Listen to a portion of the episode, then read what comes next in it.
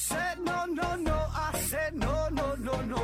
You say take me home, I said no, Perignon. You said no no no, I said no no no no, no no no no.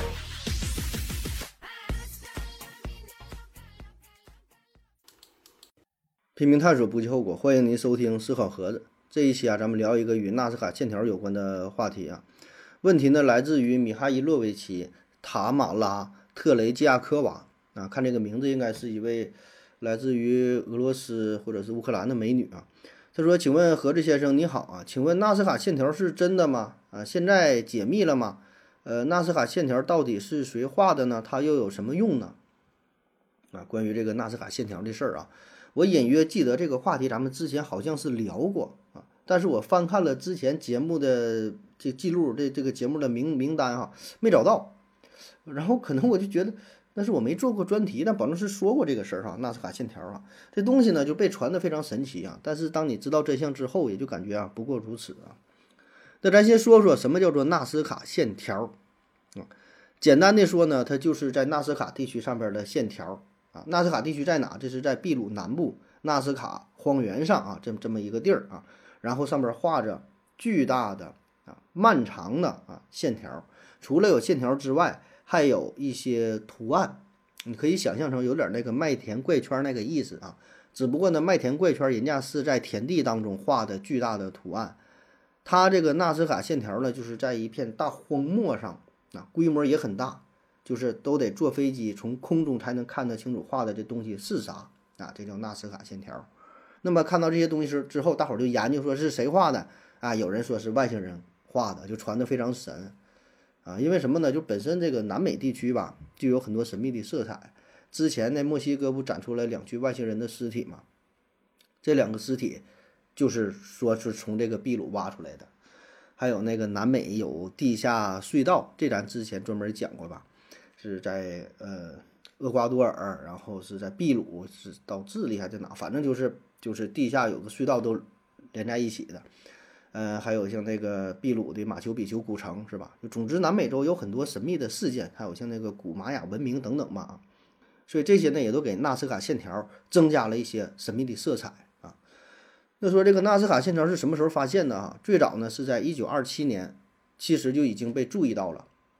当时呢是秘鲁的一个考古学家啊，叫做斯麦塔尔，他呢是在纳斯卡地区第一次注意到了线条的存在，但是因为他是在地面进行探测工作，所以没办法窥以全貌，并不知道这些线条看起来是一个巨大的图案，他只看到了其中的一部分啊，没觉得这东西怎么怎么怎么地啊，也就没有进一步的研究。那么直到十多年之后，在一九三九年。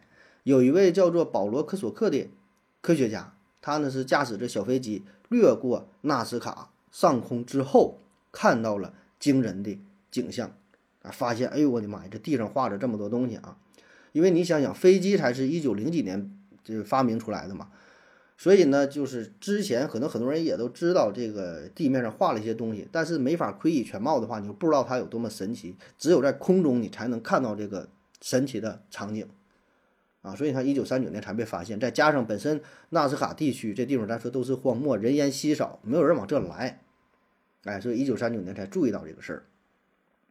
那么本身这个这个保罗·科索克他就是科学家嘛，他是来这地方研究古纳斯卡人的水利工程啊，水利系统，看看他们以前是怎么取水的，怎么灌溉的。没想到有了这个意外发现，一看那个线条那非常长，感觉像那个机场跑道一样啊。所以马上就引起了他的兴趣，哎，随后呢就把这个发现公布于众啊。那大伙大伙儿一看这有意思啊，陆陆续续都来这地方观察啊。除了线条，发现了一些，呃，像三角形啊、梯形啊、正方形啊、长方形啊、菱形啊等等一些几何图案。然后呢，又发现了很多动物的图案啊。当然，它那动物有点像什么呢？我感觉有点像咱小孩画的简笔画一样啊，有点夸张，有点抽象，但是你也能看出来。像画的那个大蜘蛛，画的那个猴子，它那个猴子尾巴都是卷了好几圈儿啊，有点夸张的那种那种造型。还有那个蜂鸟，那嘴特别长啊，蜂鸟啊，还有一些花朵呀，一些树木啊啊，各种动物、植物的图案呢，很多很多。那么这些图案整个的占地面积大约有五百平方公里啊，这可不小了，这范围很大了啊。那么说这个图案它是怎么画出来的呢？啊，它不是用一般的颜料画出来的，不像咱们想象的拿这个涂料或者搁地下，嗯，画呀横竖啊，它是用什么呢？那这个地区啊，它本身呢，地面上铺了一层薄薄的火山岩和砾石，啊，反正就是各种石头吧。那么这个石头呢，经过了风吹日晒之后，就是变黑变暗。当然，这石头不是很大石头，就是那种小的细的石头子儿一样。那么这个线条。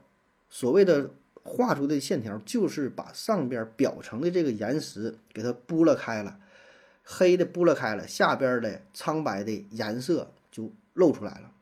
你就想，就像咱们小时候，在操场上玩耍一样啊。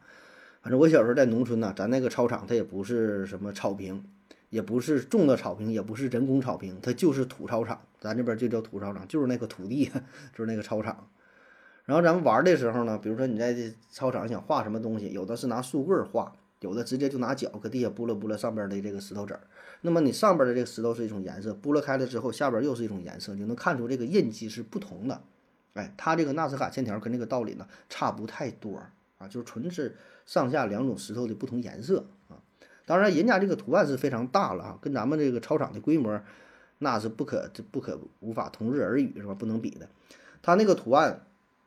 说那个蜘蛛四十多米大，四十多米长，那个卷尾猴一百零八米，呃，秃鹫一百二十二米，蜥蜴一百八十八米啊，蜂鸟三百多米，大蜂鸟啊，你可以在网上看那个图片，那个嘴啊挺长。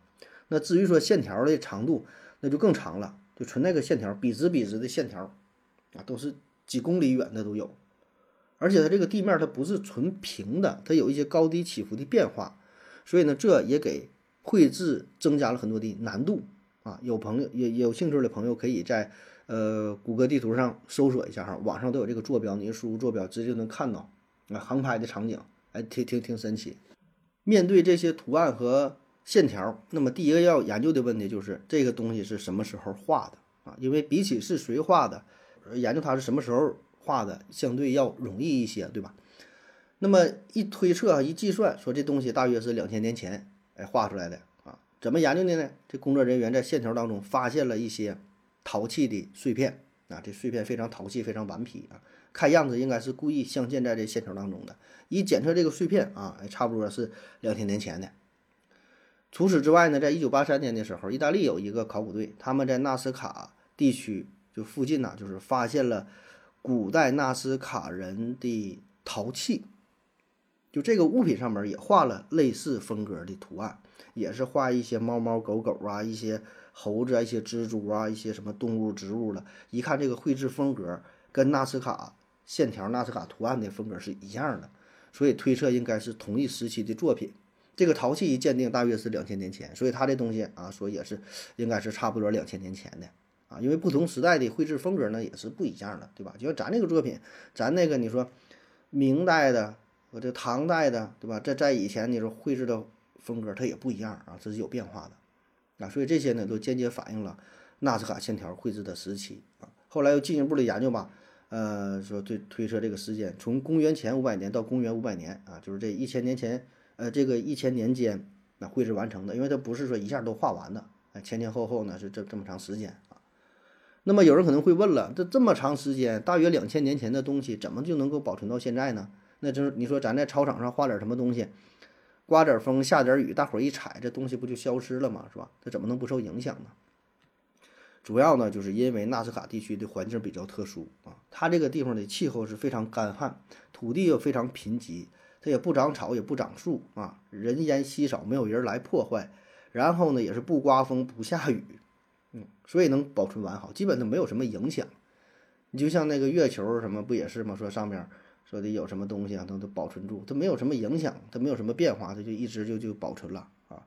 当然，由于时间太过久远，确实也有一些线条和图案多多少少受到了一些呃沙石的掩埋，也看不清楚的也有，哎，但是还是保存下来了很多纳斯卡线条。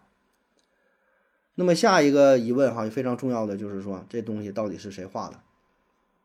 是谁画的？啊，首先咱们可以排除这东西它是自然形成的。啊，就是说，它一定是有一个智慧的生命主动绘制制造出来的，不可能是自然生成的，说纯靠大自然的鬼斧神工，刮风下雨就自然出现了这种印记，它不太可能，对吧？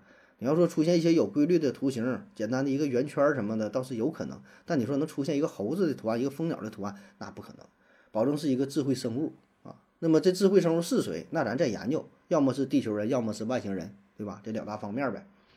那如果说这个是外星人画的，那这事儿反而是简单了。那这事儿很容易解释了哈，就是一旦说你是这个事儿要是归因于外星人的话，那真就是万万事万物这就是皆有可能。你说金字塔是外星人建的，麦田怪圈是外星人的，什么什么是外星人的，就是你一旦要提到外星人的话，那啥事都有可能，对吧？因为外星人呢，他超能力啊，你可以把他想象的无比强大。你说你画这个线条画图案，那太简单了，对于他们啊。那至于说他为什么画，那人人家干这事儿，那你能理解得了吗？人可能就无聊愿意画，或者说偏点有什么用？你说这是飞碟降落的什么标识也行，对吧？有人说这就像外星人的机场一样也行啊。有人说你这空空中呃俯瞰这个地球，可以给个定位什么也行，就你怎么解释都行。就是你一旦引入了外星人，那你怎么说都有道理，对吧？当然有人说了，那你外星人画这些小动物，画这玩意儿干啥？这有点太可爱、太萌萌哒了，是吧？这玩意儿就是说，你要提到外星人，那咱就不能用地球人的思想，不能从咱地球人的角度去考虑外星人的事儿了，对吧？就是有外星人，那就万物都有可能。那你这事儿就属于甩给外星人的，就咱咱就不用分析了，那咋说咋有理了啊？然后有些人还把这个图案跟那一些什么神秘事件联系在一起啊，呃，就是。以前有一些神秘的著作，不知道各位是否看过，像什么《诸神的黄昏》呐，什么百慕大呀，什么金字塔呀，上帝的战车啊，什么很多就这类书啊。然后也有些人就是把这个纳斯卡线条啊，跟这些神秘的著作这里边的一些内容联系在一起啊。当然这些没有什么证据哈，全凭想象了，怎么热闹怎么来啊。大伙儿爱听这个有卖点嘛，就把这些联系在一起啊。这咱就不深入分析了，因为这怎么说，这没有什么证据，对吧？这玩意儿全都是脑洞大开的一个想象啊。当然，咱不否认哈，咱咱咱不否认啊，咱说这种可能性确实有啊，咱没有证据证明它是，没有证据证明它不是啊。另外一种可能呢，就是说这东西就是人类建造的啊。那么从难度上来看，你在地面上画出这些线条，我个人感觉是完全有可能的，这并不算什么复杂的事儿，你就画去呗，这也不必动用。大型的机械设备，对吧？你不用说非得用什么推土机呀，非得什么压路机呀，对吧？但是纳斯卡线条它的难度在于什么呢？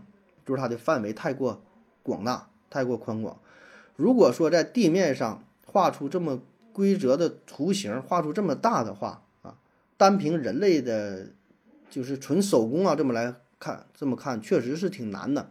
你就想，比如说，让你在操场上画出一个大机器猫的形象啊，长宽高一百米，不不是不是长宽高哈，不是立体的，长宽一百米的一个机器猫，有点难度是吧？然后科学家呢就研究这玩意儿怎么画的呢？哎，他也给出了各种猜测呗啊。就是如果说你要想画直线的话吧，其实呢也并不是很难。那你在地面上插上两个木头桩子就完事儿了呗，插两个木头桩子，中间一拉个直线，然后沿着这个直线作画，其实也就可以了。如果想继续延长的话，只需在前面再插一个木头杆子，确保这三个木头杆子在一个直线上，对吧？就开枪瞄准一样嘛，三点共线也就完事儿了，是吧？至于说画弧线呢，也也也也也能做到。你可以先把一个木头光木头桩子固定下来，然后像圆规一样，对吧？拿一个线儿绕着这个木头桩子就画呗，以它为圆心进行画呗，也能画出个圆儿。就像那咱说那个猴子的那圆圆的尾巴，那可能就是这么画出来的。然后长短稍微有点变化，然后这圆越来越小，其实也能画出来啊。这是一个办法。还有一种办法呢，叫做放射法。放射法哈，什么意思？就是先在地面上画出一个较小的图案，这个图案比如说一米两米的，这还是能画出来吧？也能比较精准是吧？然后再根据原始的这个图案进行等比例的放大，就是以这个图案作为中心，向四面八方的辐射出去。进行放大，然后找出有特征的点，再把这些点联系在一起，我觉得也是完全有可能的，是吧？就是这事儿理论上我觉得是可行的啊，呃，但是还有一些细节上的小问题，是吧？就比如说一些复杂的图形，一些不规则的图形，那么用这种方式来操作的话，确实是难度比较大。另外呢，就是这个地面，咱说了，它不是完全平整的地面，它有时候可能需要翻山越岭，有一些高低起伏啊。所以仅凭，嗯，在地面上进行目测进行观察，确实是有一些难度啊。所以呢，也有很多人说，这东西还是你想画出来，还是需要在空中进行指挥，在空中进行辅助才行。干靠地面的话，说这事儿是挺难完成的啊。所以呢，也有另外一个思路，就是说这东西。怎么画的？当时纳斯卡人在地面上建立了一个非常宏伟的高台，搭得非常高，搭了一个大高楼啊，这个高楼可能有几十米高，然后呢就可以在空中进行俯瞰大地啊，可以指导在地面上的绘画的这个工作啊。但问题是呢，你想建造这个高台，难度可是不小啊，因为咱说这地方本身比较干旱，没有适合的树木，你想建一个高台，要么过去要么用树木，要么就是用石头，这旁边没有树木，然后呢，你想用石头的话，又没有巨大的石头。所以呢，像建高台的话也挺难啊，而且没有在周围没有找到什么痕迹啊，感觉这事儿反而比直接在地面上绘画的难度要更大一些啊。那么下一个问题就是关于这个古代纳斯卡人绘制出这些线条，它有什么用？它干啥的啊？我想呢，无非就是两大方面哈。第一方面呢，就是实用性。第二方面就是非实用性，就这东西到底不是它它有没有用啊？非实用性就是说这东西用于祭祀啊、宗教迷信呐啊一些什么信仰这方面的事儿。就比如说他们相信有神的存在嘛，所以绘制出这些图案。为啥画这么大？